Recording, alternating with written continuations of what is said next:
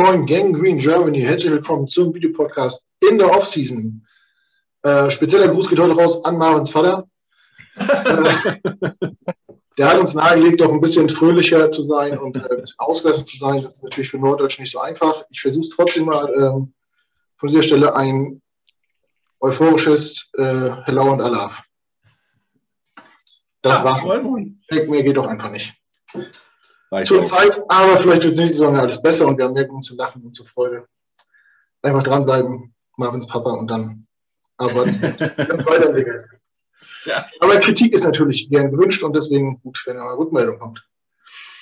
Jo, mit mir heute am Start äh, Marvin und Basti, hatte ich noch gar nicht erwähnt. Moin, moin, ihr beiden, grüßt euch. Moin, moin, mit Freude dabei. Ja. Moin, Marvin, moin, gut, moin, Marvins Papa. genau. Das soll man sagen, wir lachen hier nicht, also echt. Und, und, und äh, moin, Matze. Natürlich unseren treuesten Hörer und Zuschauer. Genau. So, unsere heutigen Themen sollen sein die äh, Free Agent Signings, die wir noch nicht besprochen haben im vorletzten Podcast. Ähm, dazu der weitere Verlauf der Free Agency. Äh, was für Needs müssen noch angegangen werden? Wie, was wünschen wir uns trotz der vielen Signings noch weiterhin? Ähm, dann geht es ein bisschen um, noch um zwei Quarterbacks. Der eine ist bei uns in der Vertrag, den anderen hätten wir gerne in den Vertrag genommen. Da gibt es aber so ein paar Differenzen gerade, das wollen wir kurz anreißen nachher. Und anfangen wollen wir aber mit den zurückliegenden Pro Days von Ohio State und BYU, verbunden mit dem äh, Trade der 49ers mit den Dolphins. Was hat das für Auswirkungen? Was bedeutet das? Wer möchte anfangen? Zach Wilson, Basti, du hast es bestimmt verfolgt. Pro Day BYU. Wie war dein Eindruck? Ja, also ähm, viral ging natürlich dieser eine Pass. Ähm, was natürlich äh, abgefahren war, ich glaube, ähm, die meisten wissen, wovon ich spreche. Das ist da, wo er äh, den Rollout nach, äh, nach rechts macht, dann nach links läuft und entgegen seiner Laufrichtung ähm, den Ball 60 Yards pfeffert, wo viele dann schon gesagt haben, Sam Darnold hat diesen Pass auch mal gemacht. Naja, das eine sind 35 Yards, das andere sind 60 Yards, komplett andere Umstände. Also ich finde sowas immer schwer zu vergleichen. Und äh, auch wenn es dann Vergleich heißt, Zach Wilson und Sam Darnold zu vergleichen, finde ich auch Quatsch. Das sind beides unterschiedliche junge Kerle, die auf die spielen nur dieselbe Position, dieselben Sport, ansonsten verbindet die nicht viel. Ähm, der Pro Day war super. Also auf jeden Fall waren seine, äh, hat er alle Würfe gezeigt, die ein Quarterback machen muss. Für Knut ganz wichtig, seine Handgröße passt. Ja, muss. Also er hat, also er hat äh, 9,5 Inches Handgröße. Diese, na, viele lachen drüber, aber diese, äh, diese äh, Maße sind bei NFL-Scouts extrem wichtig. Und die nehmen wirklich die, ähm, die Körpergröße muss stimmen. Gut, manchmal, wie in Arizona, achtet man auch nicht so drauf und dann sagt man sich, gut, wenn Tyrion Lannister es bis äh, zur Hand des Königs schaffen kann, dann, kriegen, dann nehmen wir vielleicht auch Kyler Murray.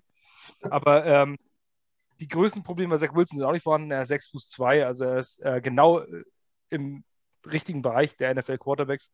Also bei ihm passt alles und äh, seine Würfe kamen auch ideal an. Wobei man aber auch sagen muss, ein Pro Day wird gerne überbewertet. Die Jets, bei den Jets hieß es ja, dass man äh, die Pro Days abwarten möchte. BYU und Ohio State liefen jetzt. Also das sind eigentlich zumindest die Quarterbacks, ähm, die in Frage kommen im zweiten Overall-Pick. Und man wollte nicht traden. Zach Wilson sah auf jeden Fall top aus. Ich glaube, er hat das gezeigt, was man äh, in dem prognostizierten System braucht. Diese Rollouts, Pässe entgegen der Laufrichtung, ähm, ein Monsterarm, also wirklich das Ding 60 Yards werfen, ohne jeder von uns kennt das bei den Bundesjugendspielen. Wenn du anläufst, fünf Schritte und dann haust du das Ding raus, dann musst du schon richtig den richtigen Anlauf und den richtigen, richtige Position am richtigen Moment abwerfen, damit du das Ding dann äh, 25 Meter wirst oder sowas. Also ich habe immer nur eine Teilnehmerurkunde gekriegt. Äh, das lag halt unter anderem daran, dass ich nicht werfen kann. Reicht ja auch. Dabei ist alles. Und dabei, ja, genau. war, dabei war gestern auch Justin Fields. Was für eine Überleitung.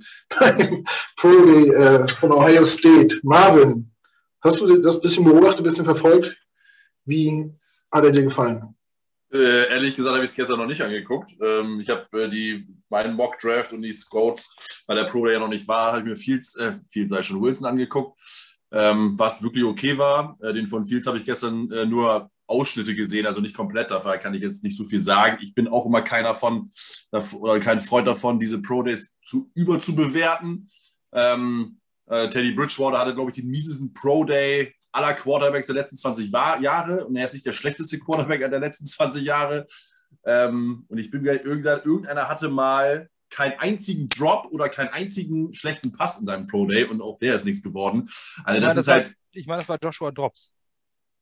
War der, ne? Stimmt, das, immer der, genau, der, der letztes Jahr auch im Gespräch, genau, der Tennessee Quarterback, genau, ähm, dass der das war und äh, der war dann Backup Steelers und irgendwann war er auch weg. Also klar, es ist halt ein kleines Puzzleteil in der äh, Bewertung eines Quarterbacks, ähm, aber Game Tab ist nun mal äh, das Wichtigste und äh, Wilson hat einen guten. Fields hatte ja anscheinend auch einen sehr, sehr guten ähm, für, für so eine Unterhosen- Schau da.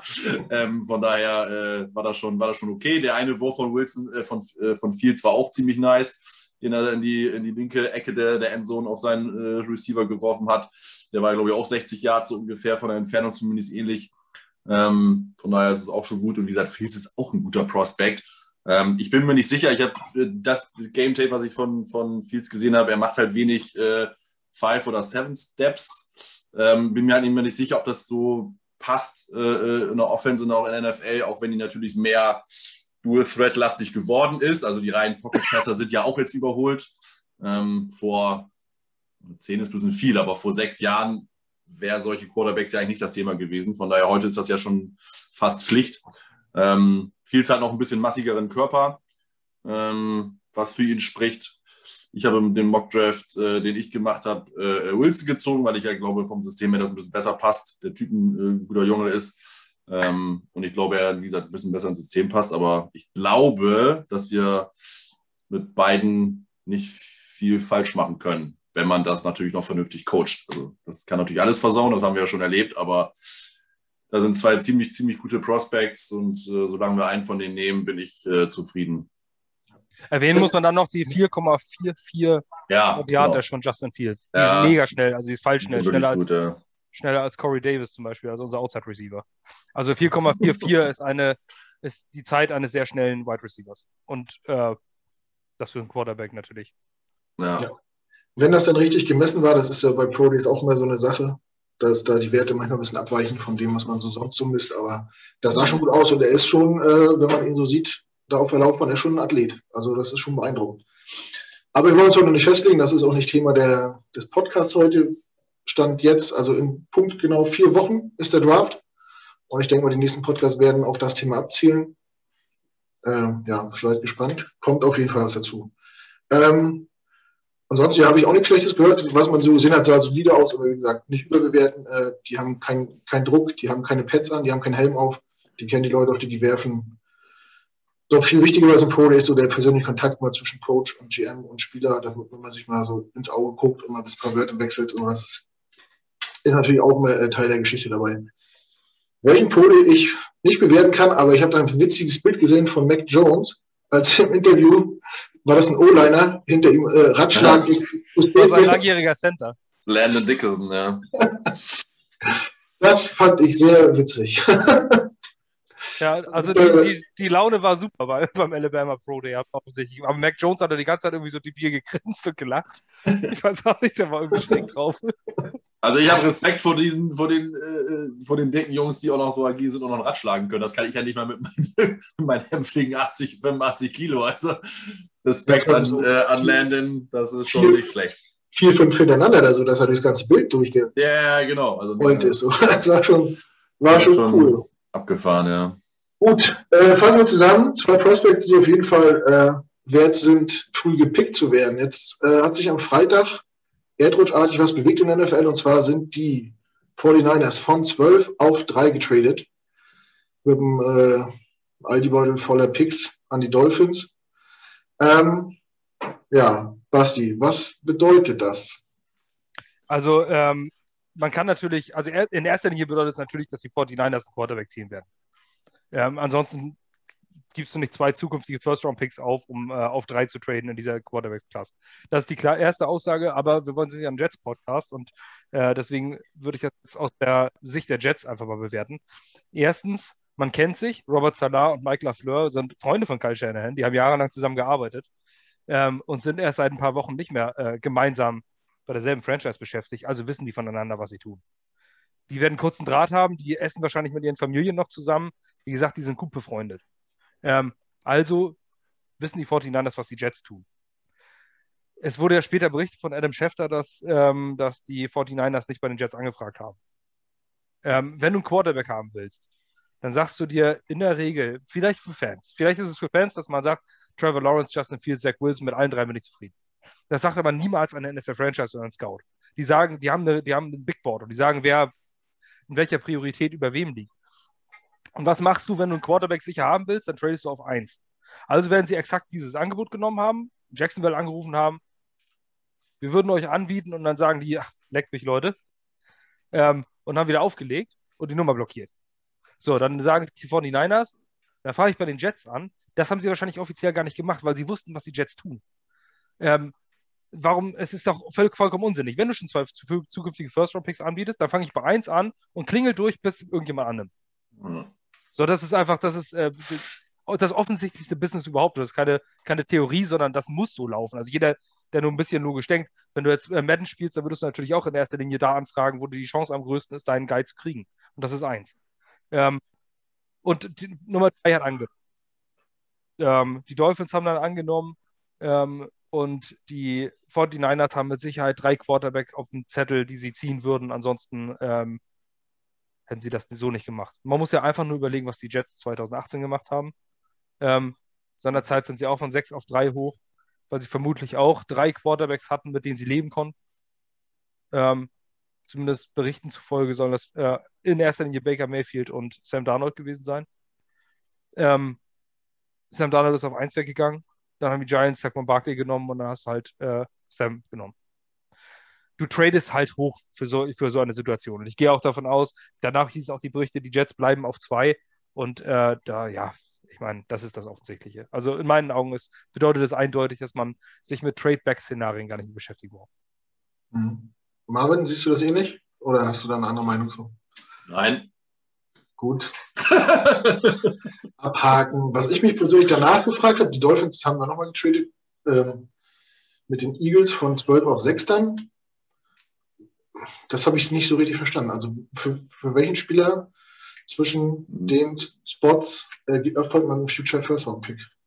Für, naja, was das für den Spieler, das ist, ich glaube, da sind halt ein paar, ne? Du kannst halt, die haben halt nochmal hochgetradet, ich meine, die haben ja, die haben noch ein zwei, also zwei First Round Picks in 23, die haben dieses Jahr noch zwei und haben ja trotzdem nächstes Jahr noch einen.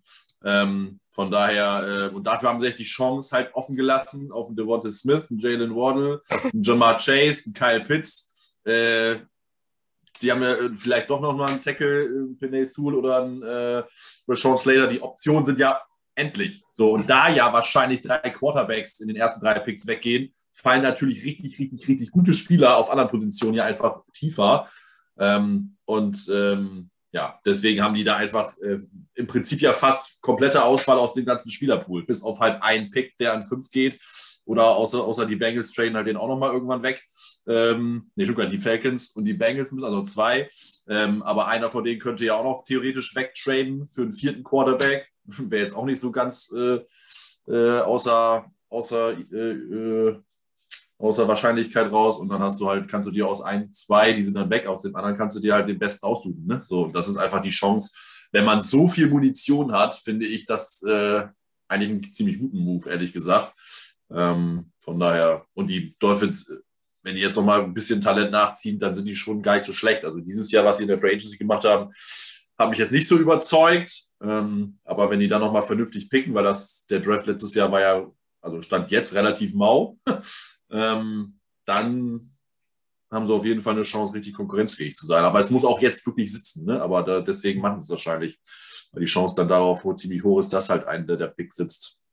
Ja, wir werden sehen. Wir schweifen ab. Ähm, ich fand nur, nach dem ersten Move sahen sie gut aus. Nach dem äh, von Niners Trade, nach dem mit den Eagles, habe ich gedacht, hm, in, in Summe sieht das jetzt irgendwie nicht mehr so gut aus. Aber das war nur so mein Gefühl. Wir werden sehen, was da kommt. Äh, ja, Draft kommt noch, wird noch thematisiert. Seid gespannt. Ähm, wir machen weiter mit den Free Agents, die wir noch gesigned haben nach den ersten fünf waren es, glaube ich, die wir besprochen haben. Diesmal ein bisschen, äh, bisschen komprimierter zusammengefasst. Ähm, fangen an mit Defensive Tackle Sheldon Rankins, 27 Jahre alt, Zweijahresvertrag, 11 Millionen von den Saints. Basti. Gut, oder? Absolut. Also, das ist ein Move, mit dem, Entschuldigung, wahrscheinlich keiner gerechnet hat.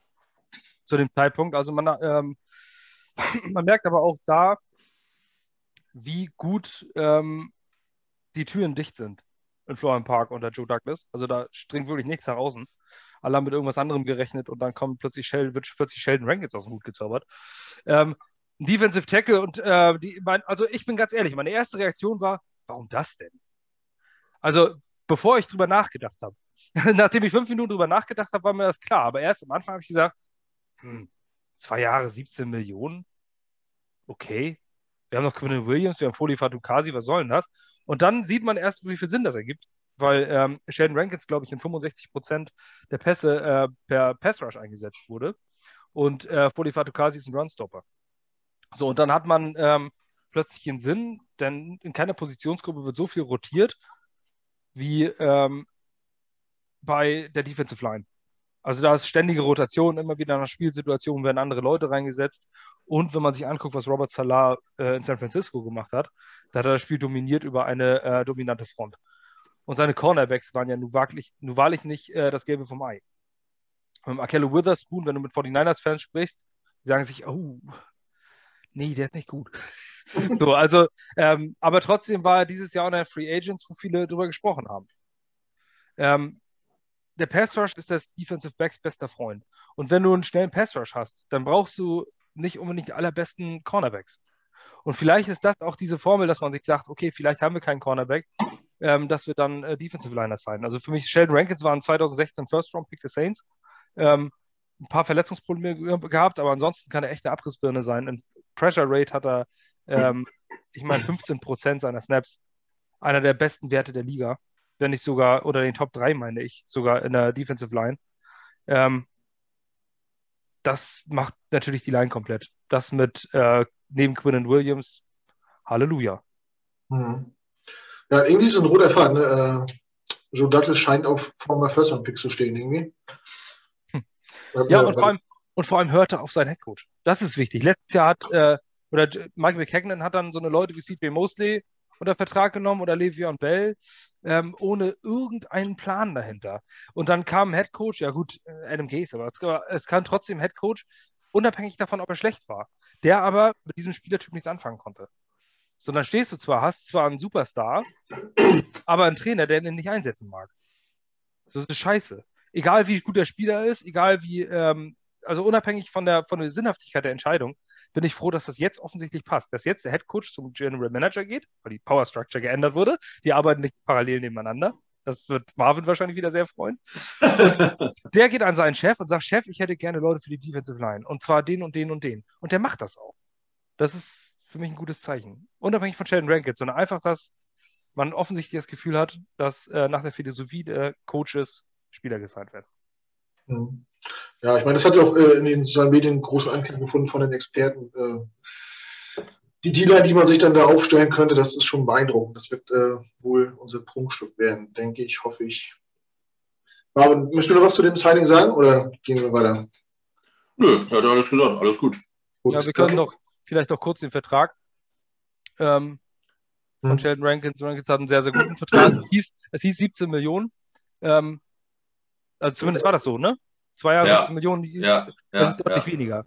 Und ähm, also der, das ist äh, ein irre geil strukturierter Vertrag. Der Vertrag geht über zwei Jahre. Ähm, der Cap-Hit für 2021 liegt bei 4,5 Millionen und für 2022 bei 6,25 Millionen.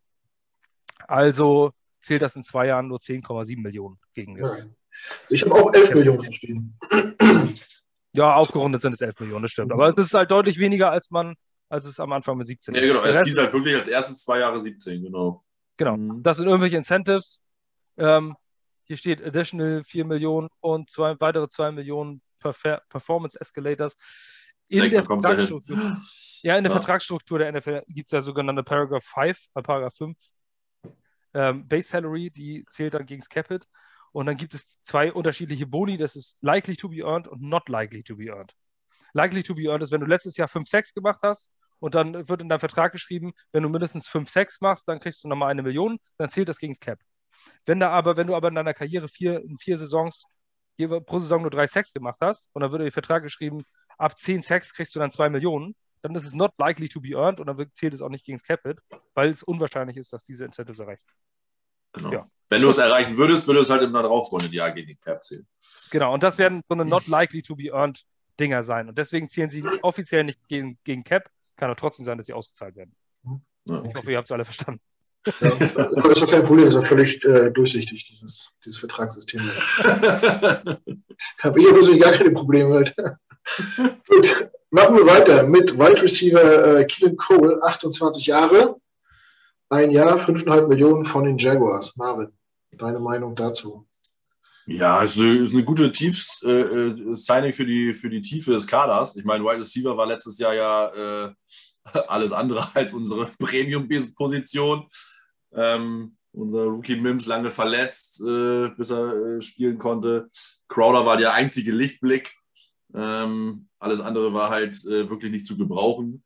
Ähm, von daher war das wichtig, dass wir da auch äh, doppeltätig werden. Also ich finde es wirklich auch gut, dass äh, Salah und Douglas doppeltätig geworden sind mit Corey Davis und Keenan Cole. Ähm, hat bei den Jaguars gute Leistungen gebracht. Letzte Saison war ja sogar seine stärkste Saison. Ähm, und er ist einfach eine gute, ein gutes, äh, gutes Puzzlestück, um halt die Tiefe des Kaders zu verstärken, um eine weitere Anspielstation zu haben für den neuen Quarterback, wer auch immer das dann sein wird. Ähm, und äh, sehr solides Signing, ein Jahr, fünf Millionen kannst du auch nicht falsch machen. weil er kriegt ja, glaube ich, dann sogar weniger als Perryman, wenn mich nicht alles täuscht. Von daher, äh, und ich glaube, seine Leistung könnte sogar wirklich äh, dementsprechend besser sein. Von daher war das ein sehr, sehr gutes Signing. Ja. Was nicht viele haben gedacht, äh, das Signing ist, das bedeutet äh, automatisch das Ende von äh, Jameson Crowder. Der ist immer noch unter Vertrag. Ja, das war ähm, meine Initialreaktion und äh, die muss ich komplett zurücknehmen. Die, die, war komplett, die war komplett falsch. ja, weil Keelan Cole eigentlich ein Slot-Receiver ist, also er hat sehr, sehr viel in der Slot gespielt. Und deswegen bin ich jetzt einfach davon ausgegangen, dass man eine günstige Variante äh, sein, die trotzdem äh, eine ähnliche Qualität besitzt. Aber ähm, ja, äh, die Notwendigkeit ist momentan nicht gegeben, für 10, die 10 Millionen zu cutten. Ich kann mir vorstellen, dass wenn es wirklich notwendig ist und du findest dann diesen Cornerback oder ähm, dass es einer der immer noch möglicheren Cuts ist, das liegt nicht an Jamison Crowder selbst, sondern mhm. es liegt einfach daran, dass 10 Millionen für einen Slot Receiver potenziell zu viel sind, wenn du siehst, was für einen Keelan Cole bezahlt, der die ähnliche Qualität anbieten kann. Und dann noch Outside spielen kann, weil er die Größe hat. Deswegen war das meine Initialreaktion, aber ich denke, wenn es nicht notwendig ist, dann ist es durchaus sinnvoll, mit Keelan Cole als Wide Receiver 4 reinzugehen. Ja. Ähm, da ist eine interessante Statistik zu. Keelan Cole ist, hat über die letzten drei Jahre, von 2018 bis 2020, 19, 19 von 29 Contest Catches gefangen. Es liegt damit bei 65,5 Prozent auf Platz 1 in der NFL, vor Michael Thomas, Tyler Lockett, Kenny Golladay und Corey Davis. Ähm, was interessant ist über drei Jahre, weil Corey Davis auf Platz 5 ist. Ähm, diese beiden Receiver besitzen, wie, besitzen, äh, kann ich. Besitzen, gehört uns. ja, genau, sie Menschenmaterial. Also Namen nicht Ausgezeichnet. genau, nee, aber diese Spieler äh, sind jetzt in unserem Kader und das sind äh, die, die, zwei in der Top 5 Contested Catches äh, Receiver haben wir.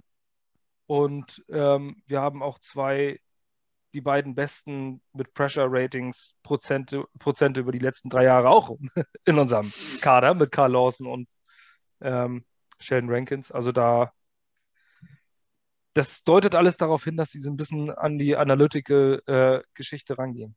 Interessant. Ja. Cole wird ein Top-Wide Receiver Nummer 4 sein. Und guter Blocker, das muss man dazu sagen. Für unsere neue Offense, Offense so ein guter Blocker, das hilft natürlich auch. Von daher hat mit Sicherheit auch damit reingespielt, zum großen Teil. Mhm. Und ja. offensichtlich steht Joe Douglas auch auf 26-Jährige. Ist mir aufgefallen. ja, genau. ist der ist schon 28. Echt? Oh. Ja, das hat er mal ausgebrochen. Ist auch nicht wirklich alt. Apropos Blocken, Marvin, guter Übergang. Kommen wir zum nächsten Neuzugang. Offensive Guard. 27, 27 Jahre. Das ist das schlechte Übergang dann. Von den Chargers. Dan the Man Freeney. Wer von euch möchte was zu dem sagen? Ich, ich habe gedacht, jetzt kommt Tyler Croft, weil da würde das Blocken, der Blockenübergang ja passen, aber doch nicht zu Danby. Ja, also ich ganz ehrlich, ich habe keine Ahnung gehabt, hätte ich hätte ihr nicht die, oder äh, was hier nicht die PFF-Zahlen gesagt, hätte ich zu Dan Fini nichts sagen können, außer dass ich wusste, dass er ein Third-Round-Pick der Chargers war vor drei, vier Jahren, fünf Jahren, keine Ahnung. Aber äh, ja, seine, seine, seine, seine, sein Bart- und Haar-Game ist äh, ziemlich real, das kann man, kann man dementsprechend sagen. Äh, Spiele habe ich den von dem nicht gesehen, von daher äh, gebe ich gerne an Basti ab. Was soll ich jetzt sagen? Also für mich ist kein, es gibt gute und es gibt schlechte Signings. Und ähm, man kann jetzt auch nicht sich, sich, auch nicht immer hinstellen und sagen, äh, alles ist Gold, was glänzt und das ist alles toll. Das wäre einfach falsch. Äh, auch wenn wir Jets-Fans sind, dieses, in meinen Augen ist dieses Signing scheiß sein. Ähm, Delfini ist zwar, hat zwar äh, in vier Jahren alles eigentlich stand ständig auf dem Platz. Ähm, er spielt Center und Guard, also kann beides spielen. Also das kann, also er spielt beides. Ähm, oder stand auf beiden Positionen schon, war aber immer wirklich schlecht. Also die Zahlen, es ist jetzt nicht einfach nur, dass man sagt, da war jetzt ein Down-Year, sondern er war in vier Jahren halt auch wirklich sehr kacke. Und ähm, das, beweisen, das beweisen die Zahlen. Er hat äh, die höchste Pressure Rate in einem Jahr in der gesamten NFL, dann einmal die vierthöchste Zahl. Ähm, nee, das ist nicht gut. Ähm, auch der Vertrag, wenn ich, nee, der Vertrag ist auch scheiße. Ich glaube, 5 Millionen oder sowas. Dreieinhalb. Ja, genau. Hier dreieinhalb Millionen, das ist genauso viel wie Greg Van Roten. Und ähm, ja, okay, Delfine nur ein Jahr. Dreieinhalb Millionen. Oh, das Geld hätte man anders investieren können, in meinen Augen. Ähm, mhm. Es ist so ein, so ein Depth-Signing. Ähm, Connor Hughes von The Athletic hat auch gleich geschrieben, es ist kein Starting. Äh, keine Starting-Geschichte, ähm, also der wird eher Backup. Ähm, ja, ob man jetzt ein Backup sein, nur weil er Starterfahrung hat, ähm, wenn er so viel Druck zulässt, ich weiß es nicht, ob das sein muss. Also für mich, ich bin nicht begeistert von diesem Signing, dreieinhalb gegen Cap, ist jetzt aber auch nicht die Riesenkatastrophe. Er hat zumindest einen ziemlich geilen Mustache. Ja, so sieht's aus. Und auch Frisur ist alle Ehren wert. Ja, ist schwierig, wenn man das nur an den Zahlen beurteilt. Ich meine, der war vier Jahre Starter durchgehend. Irgendwas muss er ja können, dass, er, dass ihn keiner ersetzt hat in der Zeit. Also er, er, hat bei den Chargers gespielt. Ich glaube, mehr musste man nicht sagen. Ich weiß nicht. Irgendwas, irgendwas kann man in, in ihm sehen. Äh, ja. Wir hatten letztes Jahr in ähnlich Spiel äh, George Fent. George Fent? Ja. George Fent, ja. Von dem wir auch zum Anfang dachten, was das für eine Katastrophe hat. Sie haben im Endeffekt auch gar nicht als so schlecht rausgestellt. Natürlich noch ein bisschen overpaid, aber trotzdem mehr, mehr gezeigt, als wir im Vorfeld äh, erwartet haben. Ja, aber wenn du in vier Jahren nicht ein einziges Mal wirklich gute Leistung gebracht hast, dann ist das, glaube ich, schon Sample Size genug. Ne?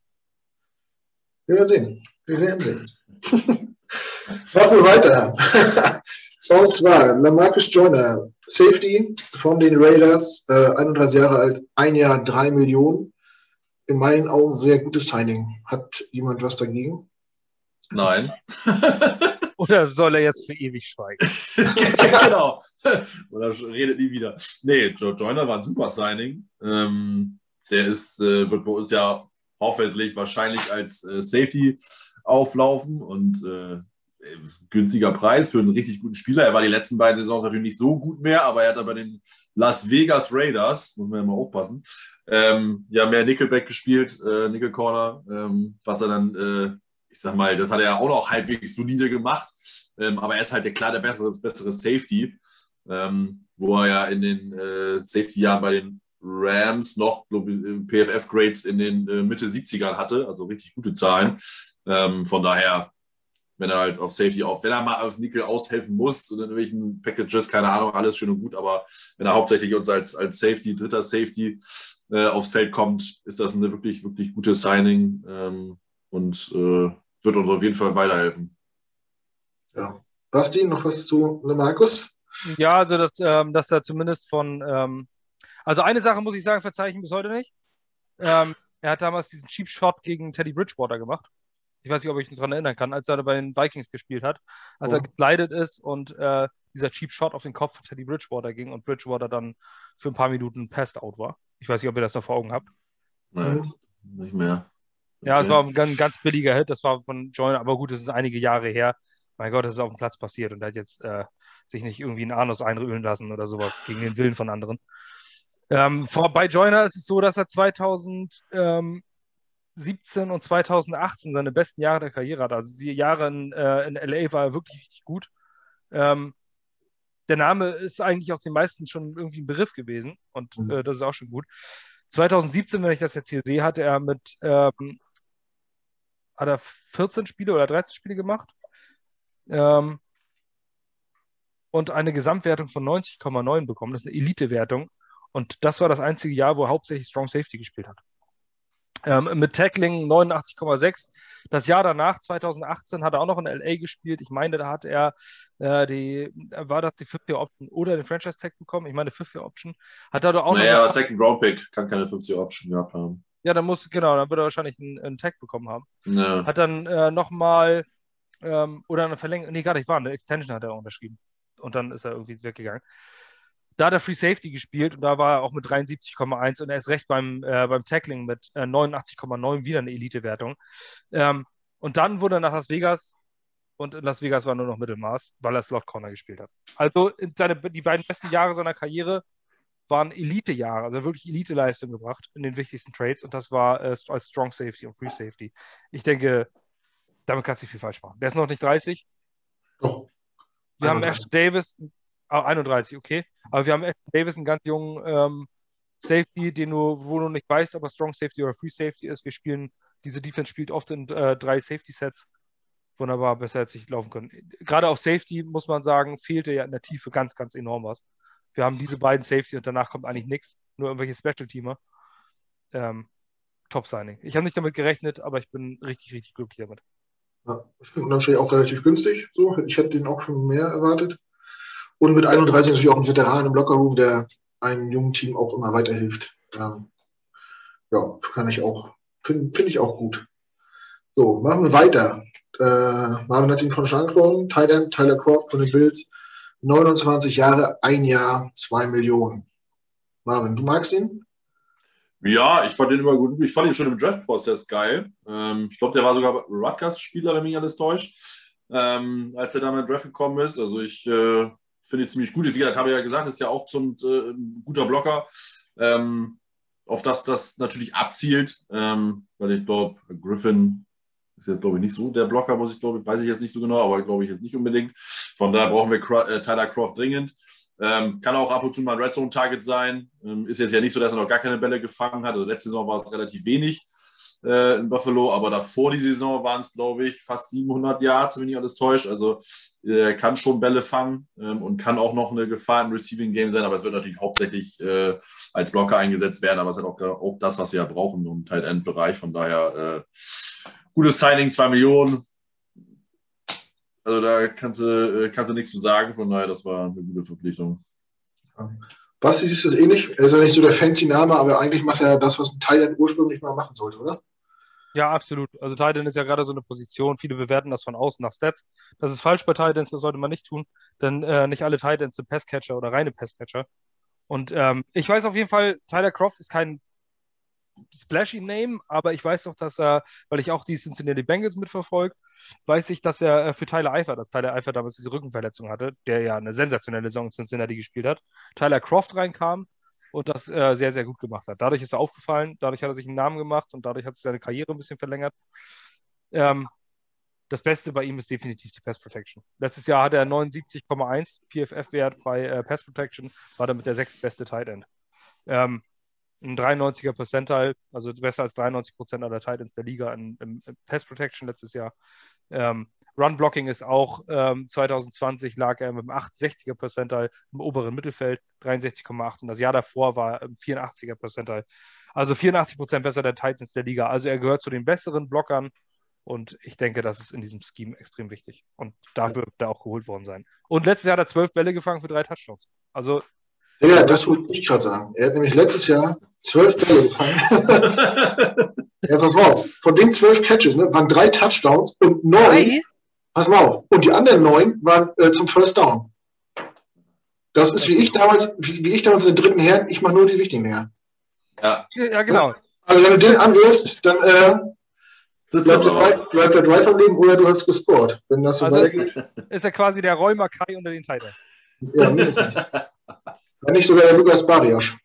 So Leute, die du, die du, nicht auswechseln darfst, niemals, weil diese 90 Minuten der schlechteste Mann auf dem Platz, aber die knipsen in der 92. Nummer. Ja, das ist doch eigentlich Sandro Wagner gewesen, eigentlich. Ja, aber ja. Rory Mackay. Ja, wer kennt ihn nicht? Der, der Mann mit dem lustigsten Namen Fußball. Ja, der, nee, das ist immer noch Jan Wennebaum Fesseling, aber wir wollen nicht streiten. Obwohl Sebastian Schinzi Lords war auch super. Schluss damit.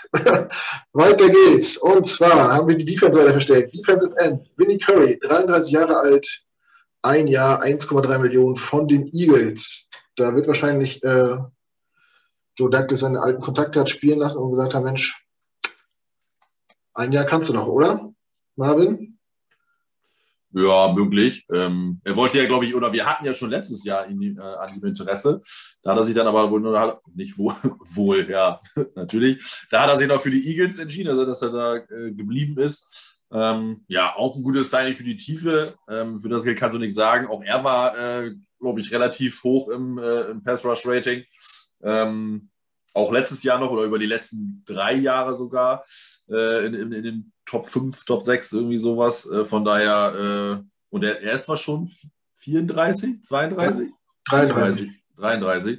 Aber wie gesagt, bis jetzt hat er noch nichts äh, gezeigt, dass er seine, dass seine Leistungen äh, massiv abfallen. Von daher, ähm, so wie Basti schon sagte, die Liga wird einfach rotiert. Wir haben keine reinen äh, Edge gehabt, keine reinen Edge-Spieler. Das haben wir mit Lawson und äh, Curry zwei geholt. Ähm, Rankins für die Mitte.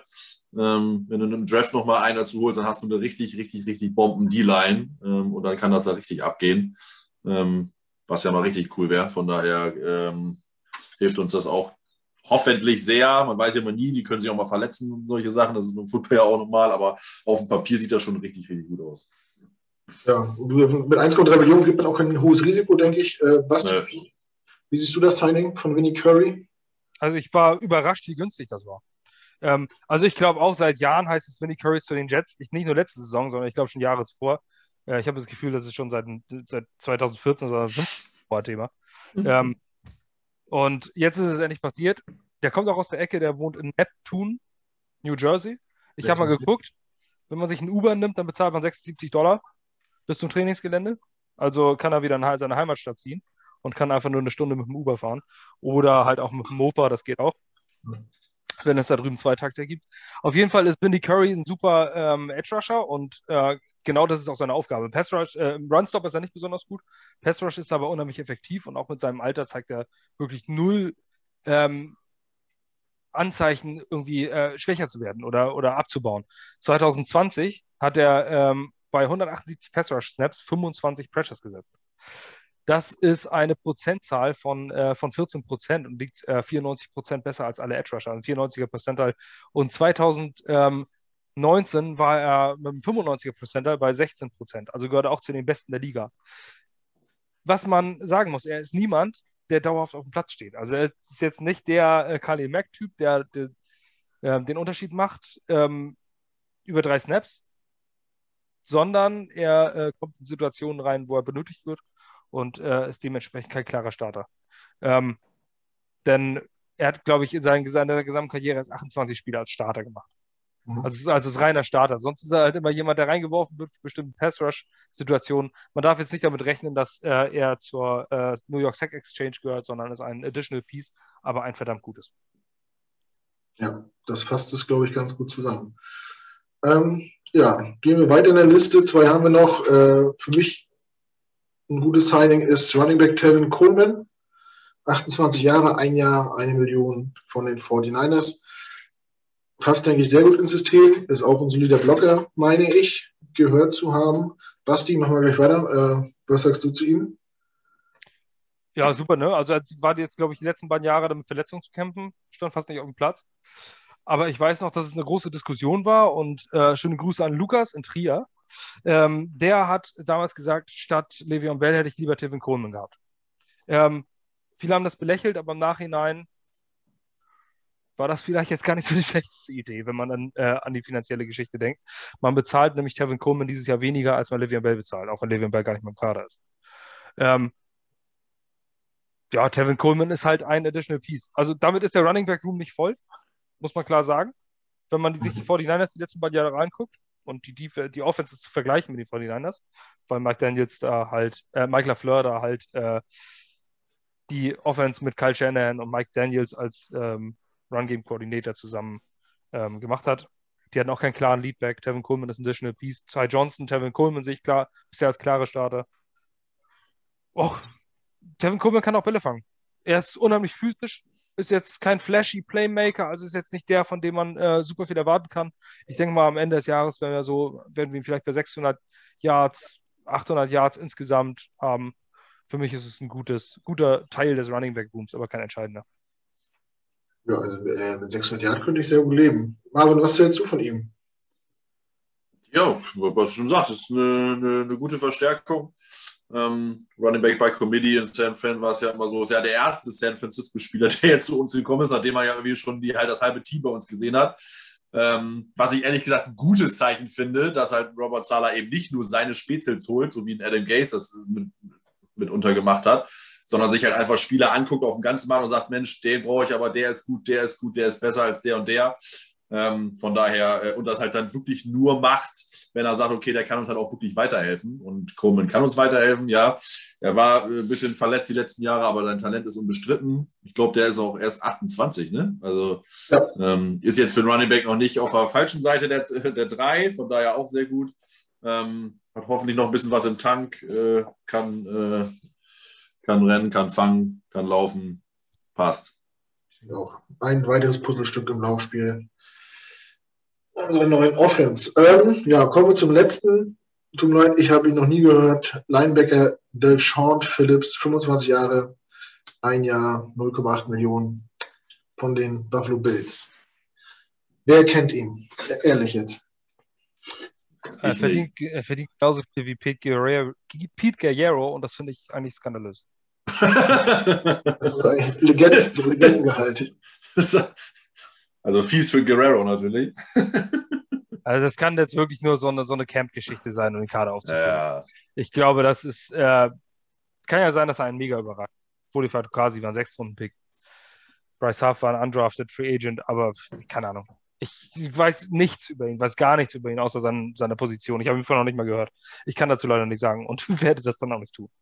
Vielleicht auch Special Team Guy oder so? Kann, kann auch sein, klar. Ja, brauche nicht viel Worte verlieren. Keiner kennt ihn. Lassen wir uns überraschen. Ja, damit sind wir durch mit den Free Agents, die wir bis jetzt unter Vertrag genommen haben. Ähm, stellt sich natürlich die Frage, sind wir bisher zufrieden? Was muss da noch kommen? Wer schwimmt da noch im, im Teich? Und wie viel Geld haben wir noch zur Verfügung? Was hast du einen, einen groben Überblick, was wir noch frei machen können an Mitteln für Spieler und wenn, für welche? Ja, also ähm, man kann natürlich immer mit Restrukturierungen arbeiten. Ich weiß noch nicht, ob das das Ziel von Joe Douglas ist. Aktuell hat man noch 26 Millionen Cap Space. Man braucht in etwa 12 für die Rookies. Also sind das immer noch 14, die man in etwa übrig hat. Ähm, die großen Fische sind vom Board. Also jetzt so ein, so ein 15 Millionen Sign wie Karl Orton, das kommt jetzt nicht mehr. Also äh, man hat ja gesehen, was zuletzt unter Vertrag genommen wurde. 1,3 Millionen Vinny Carey. Ähm, Sheldon Rankins mit 4 Millionen in einem Jahr war schon relativ etwas höher von dem, was er äh, signed. Also es kann durchaus sein, aber es ist so langsam geworden, also wenn man sich den Markt anguckt, äh, dass ich glaube, dass da nicht mehr sehr viel kommt.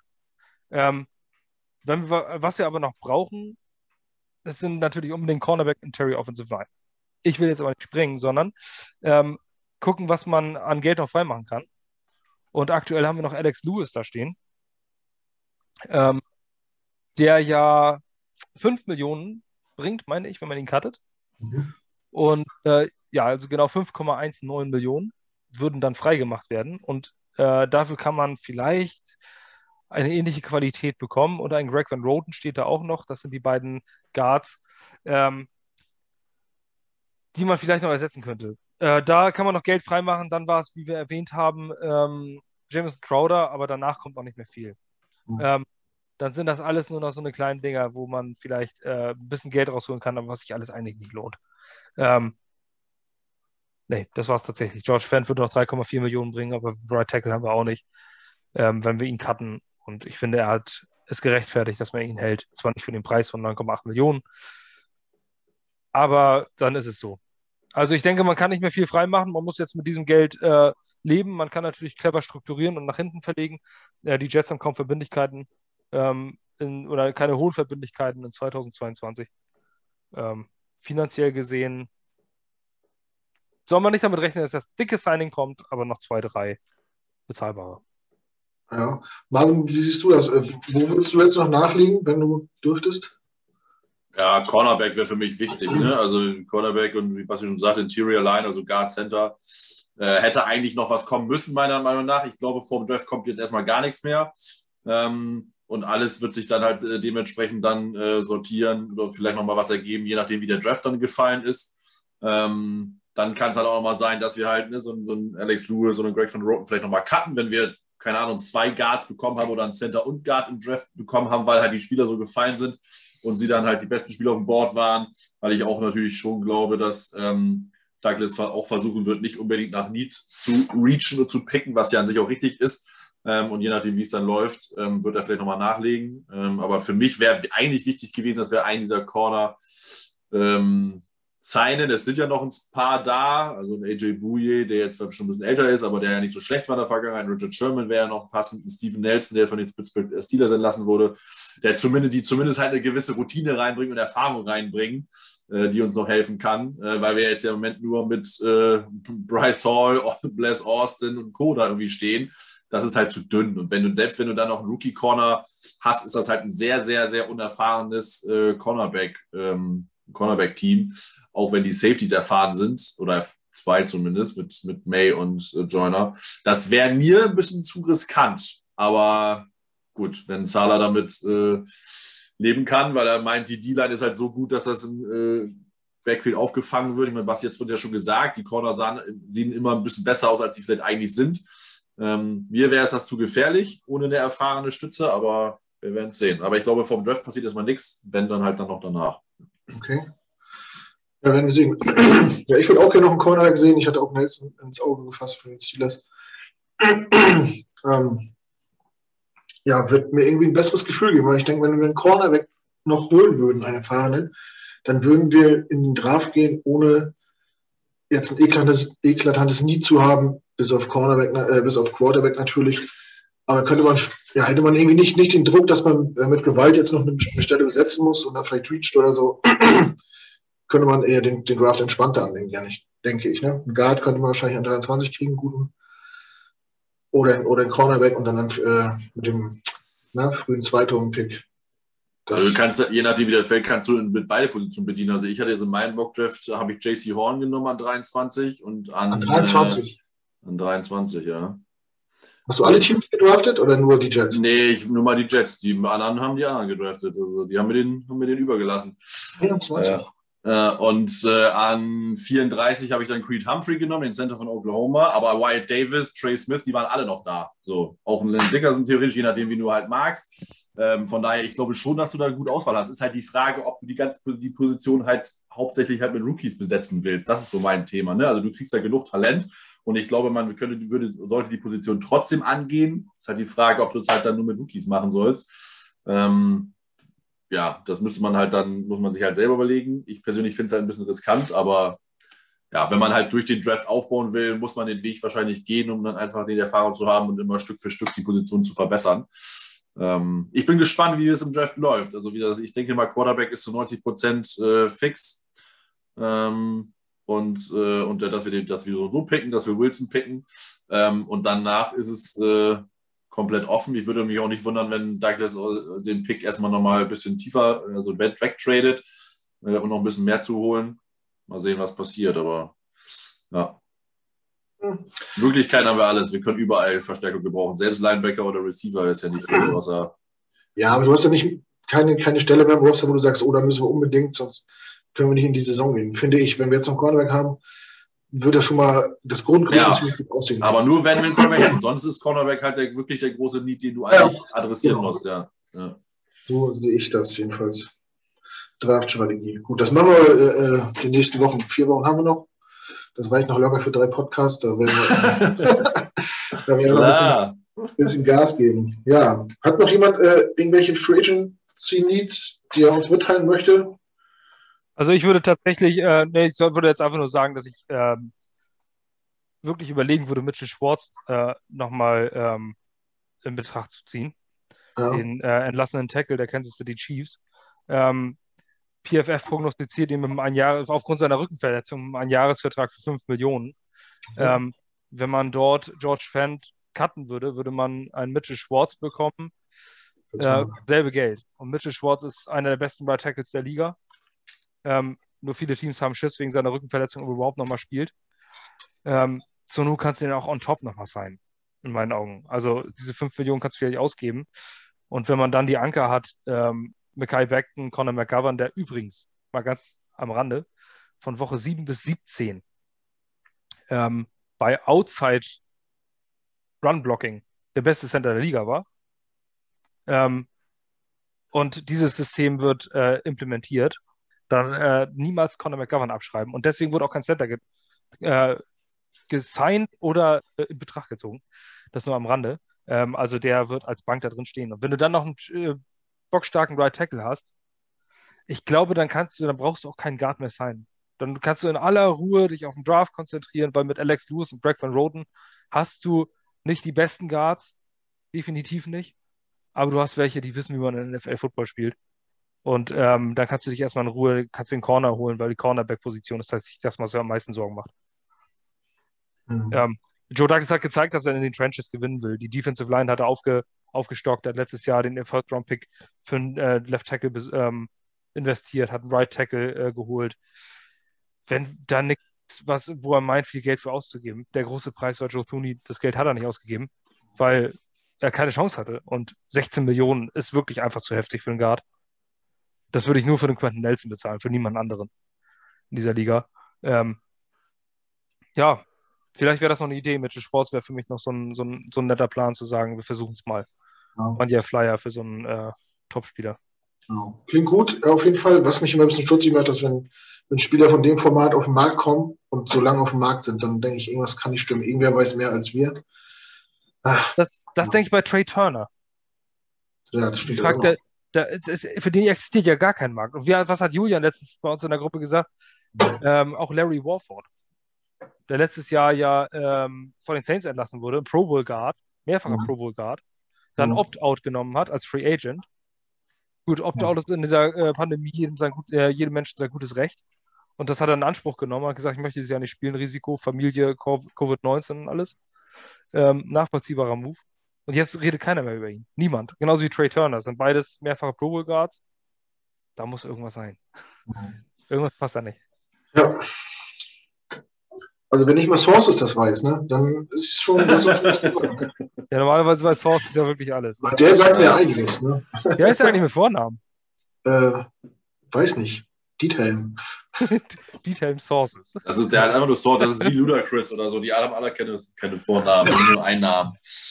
Genau. Vielleicht, wahrscheinlich ist der Rapper das ist so ein ja. so Ghetto-Name. Hey, Sources. Gut, haben wir die Free Agency abgehakt fürs Erste. Falls noch was kommt, dann erfahrt es natürlich von uns.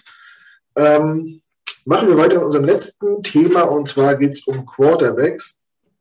Einmal zum Daniel, einmal um Deshaun Watson. Ähm, ich fand ganz zum Donald, weil da gab es ja auch ein bisschen so, gibt es verschiedene Meinungen in der Öffentlichkeit, was den angeht, äh, nicht er bleiben soll oder nicht, sondern um einfach der Fakt, dass er noch da ist. Und viele sagen, es ist ein Fehler, ihn noch nicht zu traden weil natürlich viele Spots jetzt besetzt sind. Der Wert ist gesunken. Man kriegt jetzt wahrscheinlich weniger, als man vor vier Wochen für ihn bekommen hätte. Ähm, meine Meinung dazu ist, es ist sehr vernünftig, die Pro Days seine Prospects abzuwarten, die man ins Auge gefasst hat, bevor man seinen einzigen Quarterback wegtradet, der Starter spielen könnte. Deswegen nehme ich so den, den Wertverlust quasi in Kauf und sage gut gemacht, äh, dass Joe Doug das abgewartet hat. Ähm, sich einen Eindruck zu machen von den Leuten, die er, die er vielleicht picken will.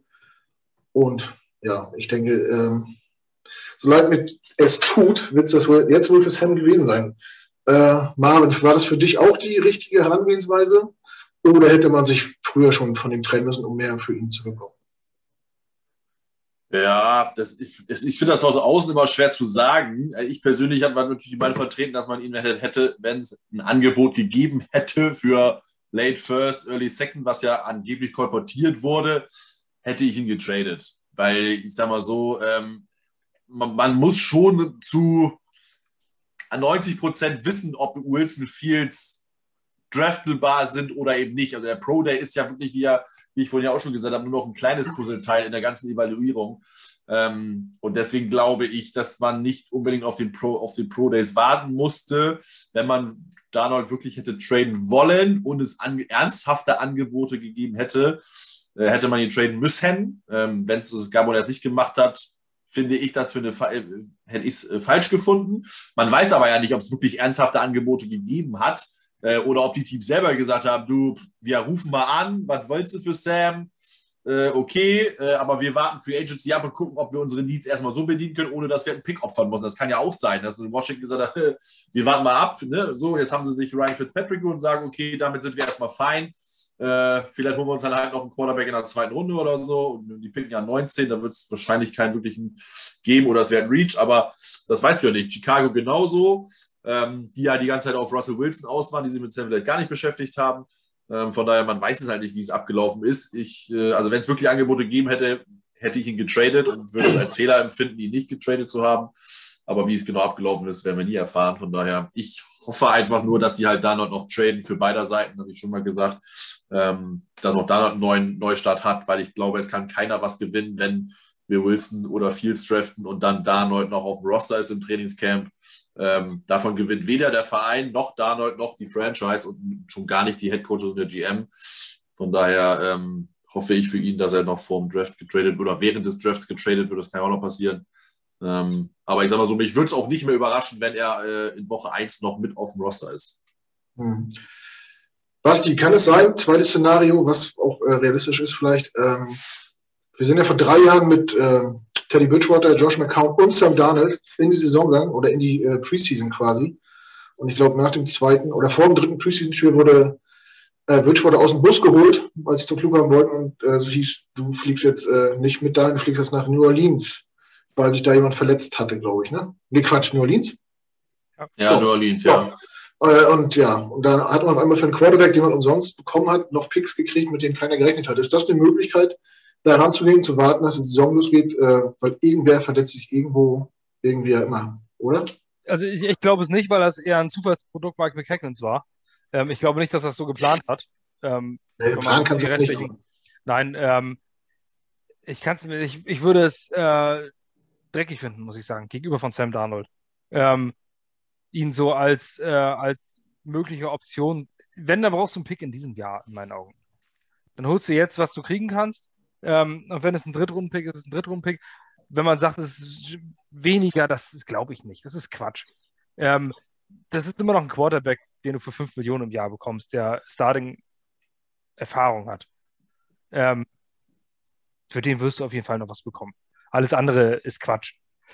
Meiner Meinung, meine Meinung ist ähnlich, also es ist eine Mischung aus, die, äh, aus den beiden.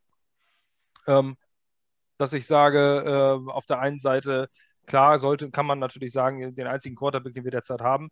Ich bin allerdings ein bisschen enttäuscht von, dass du James Morgan nicht als ernsthafte Option siehst. Ähm, das, das ist schließlich. ja, damit eigentlich öfter an, mit der Meinung. ja, also, äh, nee, Sam Darnold ist, ist, äh, ist Geschichte in New York und das sollte uns allen bewusst sein. Es wäre ein Riesenfehler, wenn man, wenn man ihn hält und dann, was, der Preis würde massiv sinken und es wäre auch unheimlich scheiße ihm gegenüber, muss ich sagen wenn man einen Quarterback auf Nummer zwei draftet und dann sagt, ja, battlet es aus. Ja, ist doch klar, wer gewinnt. Oder wer gewinnen soll. Kein General Manager, Head Coach dieser Welt investiert einen Second Overall Pick, um zu sagen, es könnte auch sein, dass er die Competition verliert und Backup wird. Dann wirst du sofort entlassen und das zu Recht. Deswegen äh, musst du Sam Darnold ähm, traden, ihm gegenüber. Ich sehe da immer noch Denver als jetzt aktuell realistischsten Landing-Spot, weil Drew Lock ist wirklich nicht gut. Und ähm, John Elway ist zwar nicht mehr General Manager offiziell, aber hat immer noch die, zieht immer noch die Fäden. Und ich mhm. glaube, ähm, der mag ihn sehr und es wäre auch sinnvoll, denke ich mal. In Denver dann etwas besseren Supporting Cast, hat einen Neustart, hat die Möglichkeit. Ich würde Sam Darnold gönnen, aber ich bin mir ganz, ganz sicher, dass Sam Darnold in Week One kein Starting Quarterback der New York Jets sein wird. Ja, das glaube ich äh, auch nicht irgendwie. Ja, die Zeit spielt natürlich jetzt gegen uns. Jeder, der noch einen Quarterback haben möchte, wartet natürlich ab. Äh, die meisten sind besetzt. So, jeder weiß auch, dass wir ihn wahrscheinlich abgeben wollen.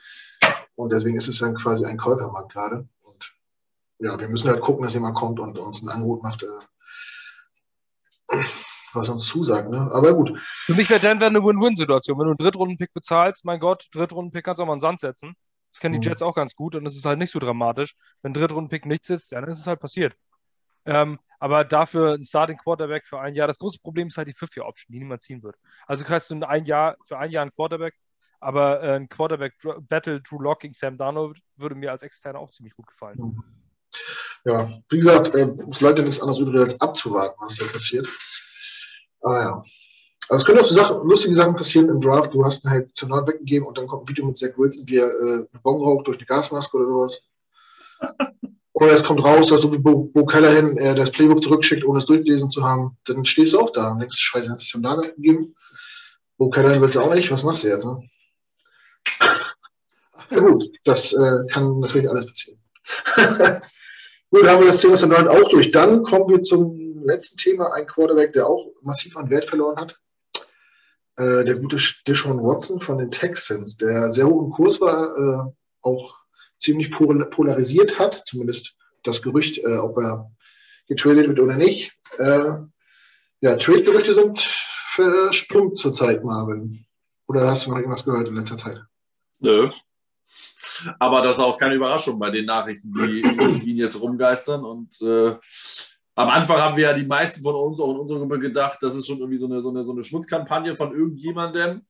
Aber das wird ja wird langsam ja immer dichter und immer mehr. Und ähm, ich meine, er hat ja jetzt keine niemand irgendwie vergewaltigt oder so, aber es ist halt schon, es sieht halt einfach mal, erstmal sieht es kacke aus. Ähm, und zweitens geht es halt einfach nicht, wenn da jetzt was Wahres dran ist. Und dann ist der eigentlich nicht mehr tradebar für meinen Geschmack. Also ähm, klar, das ist dann vielleicht auch, äh, vielleicht ist es ein bisschen mehr die Moralkeule, als dass es dann irgendwie äh, sexuelle Belästigung ist. Aber gerade in der jetzigen Zeit, wo dieses Thema halt sehr ähm, und auch zu Recht ähm, mehr im Fokus gerückt ist, kannst du halt sowas nicht bringen. Ne? Also ich werde das jetzt hier nicht weiter ausführen, äh, aber das, das sind schon äh, extreme Anschuldigungen und ähm, wenn das wirklich so ist, ist das schon ein äh, hartes Stück. Ähm, so gewinnt natürlich keiner, also weder die Texas noch John Watson noch andere Teams. Ähm, aber du kannst im Moment, also kein Team im Moment wird für ihn traden. Also auch wenn jemand noch Gerüchte, jetzt kannst du ihn günstig kriegen was willst du denn da jetzt machen? Also, wenn der dann ins Gefängnis kommt, dann hast du nichts. Also, du kannst jetzt nicht irgendwas traden und dann hast du einfach den Wind geschossen. Ähm, er ist im Moment untradebar und solange dieses, dieser äh, äh, der, ähm, Prozess, also das ist ja nur äh, äh, Geldstreit, sage ich mal, Privatprozess, er ist ja offiziell nicht angeklagt, wenn ich das noch Zivilrechtlich. Ne, also genau, nicht rechtlich, das sind ja nur Zivil Zivilprozesse, das war das, was ich gesucht habe. Ähm, aber selbst das dauert ja noch äh, eine gewisse Zeit, die sind jetzt ja nicht in, in einer Woche durch. Ähm, also ich sage mal so, das wird sich ja noch bis Mai, Juni vielleicht, ich habe keine Ahnung, wie lange sowas in Amerika dauert, aber ein bisschen hinziehen. Und bis dahin ist der untradebar. Und selbst wenn sich einigen, ist es ja auch in der Regel vielleicht ein gewisses Schuldeingeständnis. Das heißt, wenn er wirklich sagt, ich bin unschuldig, ich habe es nicht gemacht, dann muss er ja irgendwann, muss das ja immer vor Gericht und dann dauert es ja noch länger. Äh, von daher, im Moment brauchst du über die Show Watson eigentlich nicht sprechen. Also das Thema ist erstmal durch. Hm. Basti, wie ist deine Meinung zur Situation? Ja, also ich ich habe selten eine so schräge Situation erlebt, ähm, wo ein Superstar-Quarterback, der als äh, Gentleman durch und durch und äh, wirklich Nummer eins, Fan-Favorite, also sein, sein Charakter ist ja einwandfrei, hat eine Foundation und alles drum und dran äh, und ist karitativ unterwegs. Trade-Gerüchte kommen von einer am Boden liegend zertrümmerten Franchise und plötzlich tauchen 18 Masseurinnen auf, die ihn verklagen, ähm, weil er sich wie so ein Pimmelhugo verhält da in, einer, in einem Masseusestudio.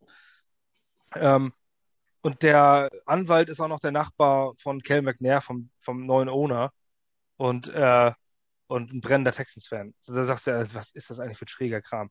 So, und, äh, und jetzt stellt sich so nach und nach raus, dass da wohl doch was dran ist. Jetzt gab es nämlich auch Berichte in der Sports Illustrated, von einer Masseurin, die ihn nicht verklagt oder beim anderen Anwalt ist, gar nicht bei dem, sondern im Interview halt gesagt hat, was du schon Watson dann macht und dass es ungebührliches Verhalten ist, äh, dezent ausgedrückt. Also wenn man zu einer Masseurin geht und dieser Bericht sagt oder diese Frau hat gesagt, ähm, er hat sich das, das hat das Handtuch umgehabt, das hat er dann fallen lassen, als sie reinkam, stand dann nackt vor ihr, sagt, das ist jetzt auch nicht das Ungewöhnlichste, hat sie gesagt, das passiert beim Massagebereich immer ganz normal, ähm, aber hat gesagt, weil es ihn so juckt und hat sich hingelegt und hat eine mega Latte gekriegt und er hat dann irgendwelche Bumsbewegungen in die Luft gemacht mit der Hüfte. Also richtig, richtig schräg. Das ist schon sexuell äh, sehr eigenartig. Und äh, auch offensichtlich, wenn sie das nicht will und hat, ähm, und hat das dann immer wieder weitergemacht und dann irgendwelche, äh, irgendwelche Sexbewegungen gemacht. Also es ist schon äußerst schräg und hat, wollte, hat versucht, mit dem Pimmel sie zu berühren und sowas. Also das ist weird. Und das ist äh, kein normales Verhalten eines normalen Menschen, ähm, der, der sexuell einigermaßen normal tickt. Ähm, was auf der anderen Seite widersteht, ist, dass äh, jetzt plötzlich irgendwie 18, 19, 20 ähm, Masseurinnen, die von ihm auch schon mal irgendwie massiert wurden, äh, geäußert haben, dass er sehr, sehr respektvoll war, gefragt hat, er hat ein Problem an der Leiste, ob sie äh, damit einverstanden ist, überhaupt in diesem Bereich zu massieren oder ob es unangenehm ist. Ähm, und die hat gesagt, das gehört zu meinem Job und sich ganz normal massieren lassen, ohne dass irgendwas passiert ist. Dann frage ich mich allerdings, ich weiß nicht, wie alt Sean Watson ist, ich meine 25. Mhm. Ähm, wie kann man denn bitte 37 verschiedene Masseurinnen schon gehabt haben? Also in dem Bereich, äh, die sich jetzt nur gemeldet haben. Also da, das muss man einfach mal hochrechnen. Der ist dann ja fast jeden Tag bei einer anderen Masseurin. Das ist doch völliger Quatsch. Gerade bei so einem Profi, haben alle Teammasseure. Genau. Ja, das ist äh, auch das, was mich irgendwie so triggert. Ähm, ich will auch gar keine, keine, keine Wertung zu geben oder irgendwie ein Urteil fällen. Ich finde es halt auch weird irgendwie. Ne? Ähm, erstmal hat der Typ 24 Stunden, sieben Tage die Woche Zugang zum medizinischen Personal. Da sind wahrscheinlich auch Masseurinnen und Masseure dabei. Da muss er nur in die Facility fahren. Oder die kommen wahrscheinlich auch zu Hause besuchen. Ähm, und wenn jemand in dem Alter mit dem Budget Lust hat, irgendwie sich zu vergnügen, dann gibt es aber bestimmt auch in Houston eine Agentur, die sehr seriös ist und diskret, wo man anruft und sagt, ich hätte gerne eine Masseurin, die mir den Hintern einölt oder so. Ohne dass es rauskommt. Also war, ich, ich, also das ist in beide Richtungen so weird, wenn man sich darüber Gedanken macht. Der Anwalt ist der Nachbar vom Owner. Äh, die, die Mädels äh, gehen nicht zur Polizei, was natürlich auch für, für Opfer solcher Taten nicht, nicht, äh, nicht ungewöhnlich ist. Aber jetzt im Nachhinein, wenn man denkt, das sind so viele, so viele jetzt, jetzt können wir noch gemeinsam sich verbünden und dann auch eine Anzeige machen, macht man ja nicht. Und die zivilrechtliche ist ja auch dieses System da drüben, was dann auch nur auf, auf, auf Geld aus ist, was dann nicht, wo es ja nicht um Strafen geht, in dem Sinne für den Täter, sondern, äh, wer sich daran erinnern kann, O.J. Simpson ist vor Gericht strafrechtlich freigesprochen worden, musste nicht ins Gefängnis, zivilrechtlich schuldig gesprochen worden und musste den Opfern der Hinterbliebenen äh, Millionenbeträge bezahlen. Also der ist quasi schuldig und freigesprochen worden. Ray Lewis damals freigesprochen worden, weil sein Anzug weg war. Dann hat er trotzdem im Nachhinein irgendwie viel Geld bezahlt äh, an die Hinterbliebenen. Das hatte mir so, so einen faden Beigeschmack. Also frage ich mich, warum macht man das nicht offiziell? Warum geht man nicht zur Polizei? Äh, stellt eine Anzeige. Das ist. Vor, vor auch, also hierzulande ist es ja zumindest so, wenn du so ein so eine Zivilklage erhebst, dann ist das auch, äh, und die, und die nach, nachher auch Recht bekommst. Oder nee, an, nee andersrum.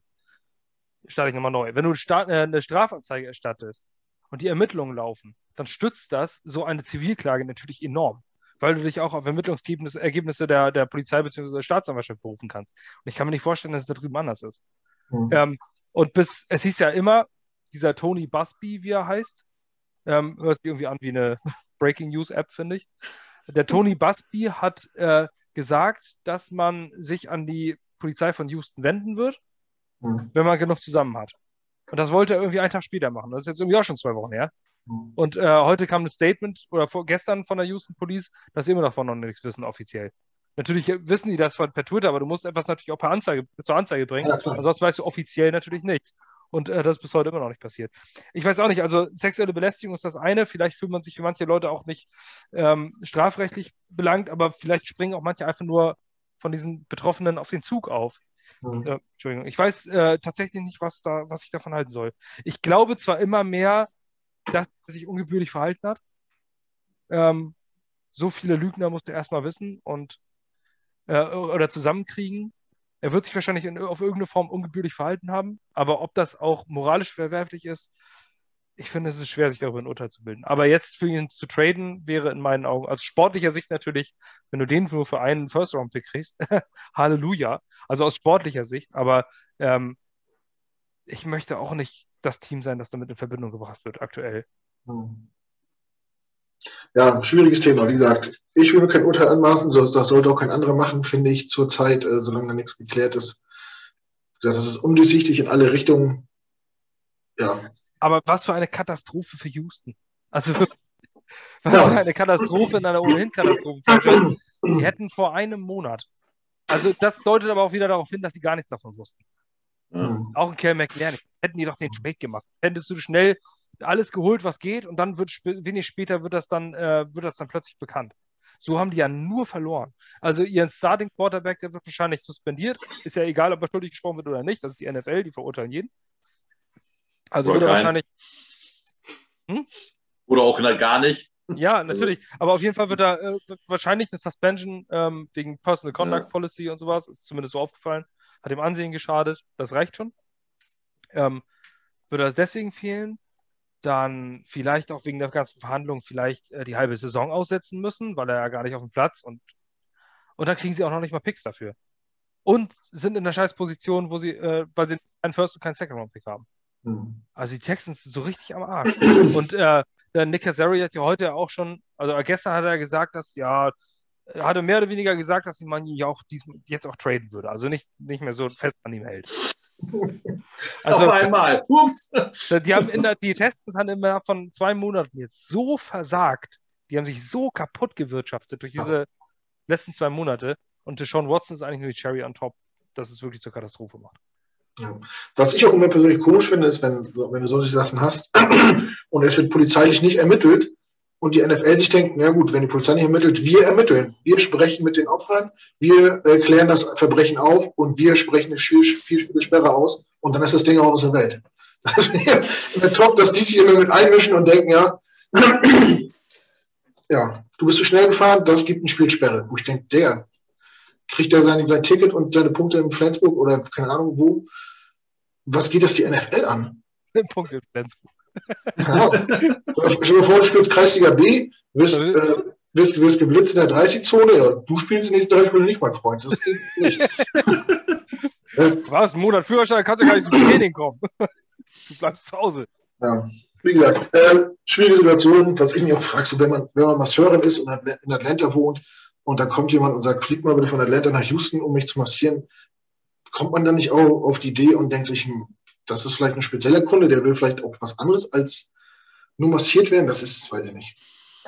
Das ist sehr viel Zumal- massieren ist ja auch wirklich eine Dienstleistung, die es an jeder Straßenecke gibt. Ich will, ich will damit die, die, äh, den Beruf nicht abwerten. Das ist ein, äh, das ist ein Handwerk, das man auch äh, lange, lange lernen muss, aber ähm, und wo man gut sein muss. Aber es gibt viele Masseure und Masseurinnen. Und es wird Ja. im Houston und in seinem Umfeld welche geben. Nee, das kann ich mir auch nicht vorstellen. Also es ist sowas von schräg. Das ist ja nicht irgendwie so eine Edelnutte oder sowas, die, äh, von denen es nur irgendwie, also was du gesagt hast, diese Escort-Damen, Entschuldigung Mhm. fürs Wort Nutte, das meine ich natürlich nicht so, sondern für diese Edelprostituierten, die für äh, High Society Kunden oder sowas mit extremer Seriosität dann halt mehr Geld nehmen. Ähm, ist, ist ja auch völlig okay, sind ja auch alles nur Menschen. Aber ähm, Masseure gibt es ja wirklich an jeder Ecke. Und, Ja. aber, aber es kann auch so ein Machtspiel sein. Es gibt ja auch diese sexuelle Störung, dass du einfach darauf stehst, dann einfach deine Macht auszunutzen. Ja, wir wissen es nicht, keiner weiß es, deswegen Füße stillhalten und abwarten, würde ich sagen. Und natürlich für ihn hoffe ich, dass es sich nicht bestätigt. Ähm, wenn er was daran ist, hoffe ich natürlich, dass er seine Strafe kriegt und dass äh, die Opfer so ein bisschen Genugtuung haben oder ja. Mehr kann ich dazu nicht sagen, mehr will ich auch dazu nicht sagen. Ist heikel genug, das Thema. Sonst Aber sich, sich äh, den, das Hinterteil einölen zu lassen, um es jetzt mal in äh, vor 20 Uhr gerechter Sprache zu nennen. Ja, äußerst in, in, Englisch sagen, wenn du irgendwo in einem Satz liest, he wanted to uh, finger his anus, das, das klingt schon irgendwie komisch. ja, vor allem wie schräg. Auf der einen Seite fragt er immer alle, ob sie einverstanden sind, seine Adduktoren zu massieren. Ja. Äh, warum muss er sich so oft die Adduktoren massieren lassen? Und, äh, und dann will er sich, dann, dann macht er irgendwelche Bumsbewegungen in die Luft und als nächstes will er sich das Arschloch ölen lassen. Also es ist irgendwie, ich weiß nicht, das ist sowas von weird. Das passt, äh, für mich passt das alles irgendwie nicht so richtig zusammen. Ich Ja. hoffe nur, ich hoffe nur wirklich, äh, dass das alles wahr ist. Alleine aus dem Grund, weil das sonst so eine miese Schmierkampagne wäre. Ähm, ich hoffe nicht, dass es äh, wahr ist, weil, weil, ähm, weil ich irgendjemand was Schlechtes will, sondern ich hoffe einfach nur, dass es keine Schmierkampagne ist. Weil das wäre richtig schlimm. Wenn Das das wahr das- ist, dann sag mal einfach nur sexuelle zahlst dafür, mach es wieder, kriegst eine gerechte Strafe, ähm, musst dann mit dem Ruf den Rest deines Lebens leben. Aber wenn das ähm, falsch war, dann ist das wirklich eine der größten Katastrophen. Das stimmt. Wenn, wenn man sowas sagt und ausnutzt, um Leute unter Druck zu setzen oder irgendwie zu schaden, ist das eine Ohrfeige für alle Leute, die jemals Opfer äh, solcher Taten waren. Sollte man nicht machen. Damit spielt man nicht. Da kann man ganz viele Leute verletzen. Ähm, Auf jeden Fall, unabhängig davon, ähm, wir gehen jetzt erstmal davon aus, dass die Opfer recht haben, ähm, ist das, der Ruf ist komplett ruiniert. Ja, wahrscheinlich wird es auch mit seiner Karriere dann sein. Also jetzt Saubermann, na gut, nee, Ben Roethlisberger und Antonio Brown spielen ja auch noch hier. Sean Watson ist ein Superstar, das ist in der NFL, wird er weiterhin äh, spielen. Ja. Vielleicht, vielleicht, ein halbes Jahr Pause machen, dann ist er wieder auf dem Platz, sagt aber großes Sorry und so, ich werde mich, werd mich bessern. Ähm, ja. In, in, dieser Masse, wenn das wirklich sich bestätigt, mit so vielen Frauen. Das wird so schnell vergessen. Guck dir Tyreek Hill an, der hat einen dreijährigen Arm gebrochen. Und äh, wird jetzt wieder von der. Äh, von den, das ist nicht, das, das war nicht bewiesen, das kann auch seine Frau gewesen sein. Ja, genau. Aber auf jeden äh? Fall haben die, haben die, hat er oder seine in, in Anwesenheit, also auf jeden Fall äh. haben die Eltern ihrem dreijährigen Sohn den Arm gebrochen. Und, der hat, seine, das, das meine ich damit, der hat nämlich ja keine Strafe gekriegt, ne? Der wurde ja nicht von der NFL suspendiert, weil sie halt gesagt haben, es war nicht einsatzfrei zu beweisen. Von daher, dass die NFL ist da, da legte die Sachen immer sehr. Rechtsstaatlich ist das in also Ordnung. Also. Rechtsstaatlich ist es ja okay, wenn du es nicht genau. nachweisen kannst. Aber nichtsdestotrotz ähm, hat er äh, eine massive Körperverletzung an einem Dreijährigen begangen oder geduldet oder zumindest verschwiegen und hat seine Freunde bedroht und die hat auch schon schwanger geschlagen. Das sind alles ja. so eine Dinge, wo du sagst, das ist ein widerlicher Mensch, der hat in dieser Liga nichts, oder der hat eigentlich nichts in der Öffentlichkeit zu suchen. Aber ja. ein Jahr später interessiert es keine Sau mehr. Wenn du darauf hingewiesen wirst, dann rollen alle nur mit den Augen und sagen, Mensch, jetzt genießt doch mal den Super Bowl. Ja, ähm, genau. Und, äh, und dann wird er wieder von der Gemeinde gefeiert. Deswegen glaube ich, ist es bei Sean Watson auch, äh, wenn das auch, wenn das alles wahr ist, nach einem Jahr eigentlich so, nur es gibt, paar, gibt viele paar Kommentare bei Twitter gibt, aber es interessiert dann eigentlich kaum noch jemand. Ray Lewis ist auch so ein Beispiel, da kriegt auch kein Haar mehr nach. Also naja, das ist. Äh, der war aber auch mörderisch gut. ja, genau, ja, genau, der war, der war wirklich mörderisch gut. Ja, aber das ist halt so traurig das ja ist, aber das, das reicht einfach nicht. Wenn er jemand, wenn er jetzt die vergewaltigt hätte, wäre das ein anderer Case. Aber äh, so ist nur, das. Und das wirklich nur, ne, nicht falsch verstehen, sondern dieses so. ist halt, für, das ist einfach so schnell vergessen. Das ist Ungebührliches Verhalten. Der würde einen Spitznamen kriegen, was ich ja. Pimmel de Sean oder sowas. ja, genau. Oder ja. sich auch irgendwas Fans, ja. die Namen aussuchen. Enes Watson, ja. ja. Watson. Ja, aber das. Ja, also man macht sich da. Dann werden öfter suffisante Kommentare bei Twitter. Man macht sich doch nicht drüber lustig, aber es ist halt so traurig, das ist, es wird so passieren. es ist einfach, es ist schlimm genug und traurig genug, dass die Welt so heutzutage tickt. Aber es wird einfach so passieren, ist aber so. Er wird dann die nächste 5000 Jahr Saison dann werfen und dann ist Na, und wird trotzdem seine 40 Millionen pro Jahr kassieren, ist aber so. Das stimmt. Da sind manche oberflächlicher als die anderen. Äh, Adrian Peterson ist auch ein gutes Beispiel, der auch gefeiert wird überall immer ja. noch, obwohl er es gut findet, seine Kinder mit Gürteln zu züchtigen und das auch offen zugibt. Ja, aber wehe, du kniest bei der Hymne, ähm, ja, das ist natürlich ein rotes Tuch und muss verbannt werden. Also, raus, äh, mein Freund. Da musst oder, du raus. Oder fährst einmal falsch rum in den Linkeltunnel oder sowas. Gut, ich glaube, wir schweifen ab. Wir kommen ja auch auf, zu dem Ende. Es gibt ja auch noch ein Ende. Ähm, hat noch jemand was zu sagen oder belassen wir es ja, jetzt erstmal dabei? Ja, das Ende nämlich mit äh, dem 17. Spiel nur. Ah, genau. Es ist äh, heute, gestern beschlossen worden. Die Liga hat ab nächster Saison 18 Spieltage, jedes Team hat 17 Spiele. Die Preseason hat dafür ein Spiel weniger. Ähm, das heißt, der Super Bowl wurde jetzt eine Woche nach hinten verschoben, leider. Aber das zweite Wochenende im Februar wird es jetzt sein, sonst war es die letzten 19 Jahre, glaube ich, immer das erste Wochenende im Februar. Mal gucken, was kommt. Im Gespräch war ja auch mal noch eine zweite Bye-Week was ja vielleicht äh, den Spielern entgegenkommt, was ja auch Sinn machen würde bei der 17 Spiele-Saison. Werden wir sehen. Wir spielen auf jeden Fall gegen die Philadelphia Eagles. Genau. genau, wir spielen gegen die Eagles zu Hause. Korrekt. Vielleicht eine kurze Erklärung, wie das, äh, wie das zustande kommt. Nur ganz kurz. Ähm, man spielt, äh, der, der Spielplan hat eigentlich immer ein klares, eine klare Struktur, wie er aufgebaut ist. Ähm, das will ich jetzt nicht komplett durchkauen, dass die meisten kennen es. Ansonsten fragt doch mal nach in den Kommentaren. Ähm, man spielt gegen den Letztplatzierten der anderen Conference. Also sprich, wenn du in der AFC East bist, spielst du gegen einen NFC-Gegner, der letzter geworden ist. Welche Formel das ist, ist noch nicht bekannt. Ähm, aber es wird rotieren. Jetzt ist es NFC East, AFC East. Dann wird es nächstes Jahr vielleicht im Uhrzeigersinn die NFC North sein, den, äh, wo du selber Platz bist. Wenn die Jets jetzt Erster werden, dann spielen sie äh, in der Division, dann spielen sie nächstes Jahr gegen Erstplatzierten aus einer NFC-Division. Ja, das wird, glaube ich, auch nicht rotieren. Das wird immer davon abhängen, äh, wer dann schon in der, in der Saison gegeneinander gespielt hat, dass man nicht zweimal gegen dasselbe Team spielt. So ist das, glaube ich, angedacht. Genau. Das darf Aber, nicht passieren, weil man ja gegen eine komplette äh, Parallel-Division spielt. Also letztes Jahr haben wir gegen die, nächstes Jahr spielen wir gegen die NFC South, gegen jeden Gegner einmal. Also wird der Letztplatzierte nicht aus der NFC South kommen, sondern spielen wir halt gegen NFC East. Schlecht ist für uns, dass die Eagles sind. Die Eagles sind zwar nicht das beste Team, Aber wir haben in der ganzen Geschichte der NFL noch nie gegen die Philadelphia Eagles gewonnen. 0-11. Nicht zu Hause. Ja, aber jetzt, äh, jetzt wird's aber. Jetzt stoßen wir den Bock um, würde Jürgen Klopp sagen. Glaube ich auch. Der Gut. die. Gegen. Jalen machen, wir das schon. Aber das wäre doch die Story überhaupt. Oder Im- gegen Joe. Es wäre doch die Story überhaupt. Im, in einer Saison, wo wir 8-8 stehen, gehen wir am Ende der Saison 9-8, weil wir die Eagles das erste Mal schlagen. Ja. Mit Joe Flacco als Quarterback, das wär's dann. Wir schreiben Geschichte. Einfach. Wir schreiben einfach Geschichte. In Woche sieb, äh, im siebten Spiel, das es noch nie gegeben hat, schlagen wir zum ersten Mal die Eagles, was es noch nie gegeben hat. Das ist doch die Story. Zu Weihnachten im MetLife. Nee, wahrscheinlich schon nach Silvester dann. Also, Ja, das ist später dann, ja. Und dann wird es einfach gigantisch, dass wir die Playoffs verpassen. Aber mit einem Sieg gegen die Philadelphia Eagles in Woche 18. Da ist Bastis optimistische Pessimismus wieder drin. Wir gewinnen, aber wir verpassen die Player. Ja, wie 2015. Ja. Ach Ah, ja. los auf. So, Gut. das wird jetzt Also- ganz traurig. Das geht so nicht. So, was wir noch erwähnen können, äh, was mir gerade einfällt, Basti war die Woche zu Gast bei einem Podcast, der heißt Ball am Muff, Muffin. Ball of Muffin, ganz genau. Von Marcel. Ähm, Den findet, findet ihr bei, findet ihr bei Twitter at äh, Ball of Muffin oder gebt es einfach bei Google ein. Ähm, findet ihr Spotify, den YouTube-Channel, weiß ich nicht, ob er aktuell noch gepflegt wird, aber ähm, auf allen gängigen Audioportalen war ich zu Gast. Ball Muffin, ein kleiner Ranking-Podcast, die sich im Power-Ranking und allem drum und dran solchen Geschichten verschrieben haben. Sympathische Jungs, hört mal rein. genau. Ich habe die Hälfte schon durch, der Rest kommt morgen auf mich zur Arbeit. Ähm, ich weiß nicht, wer von beiden hat ja bei unserem Ro- Roster-Bauplan mitgemacht. Das geht hier so ein bisschen durch, ne?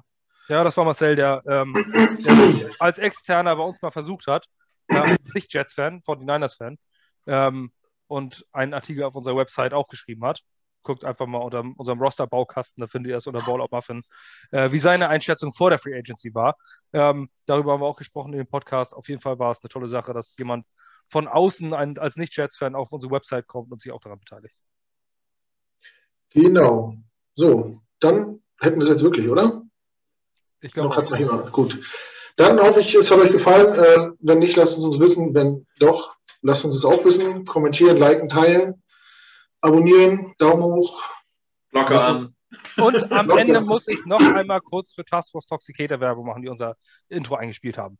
Ähm, kauft ihr ein EP über Bandcamp, googelt es einfach, Reborn and Thread, die EP von Task Force Toxicator, die unser Intro für uns geschrieben haben. Genau. Support ist kein Mord, hat mal jemand gesagt. Äh, in dem Sinne, ja, kommuniziert mit uns. Wenn ihr Fragen habt, fragt uns. Wir kommen in den nächsten Wochen, denke ich, massiv mit Draft, Draft, Draft, Mock und so, was weiß ich, was wir noch vorhaben. Lasst euch überraschen. Wir wissen es eigentlich selber noch nicht. Aber es kommt Aber was. es kommt was. Also, in diesem Sinne, ich wünsche euch allen, euren Familien ein schönes Osterfest. Erholt euch gut, bleibt zu Hause, haltet euch ein bisschen an die Regeln, dass damit der Quatsch hier bald vorbei ist. Äh, lasst euch impfen, wenn ihr könnt. Und ansonsten bleibt alles schön gesund. Und ich verabschiede mich auch bei Marvins Vater mit einem fröhlichen und nordisch-euphorischen äh, Hello und Allah. In diesem Sinne. Tschüss. Tschüss.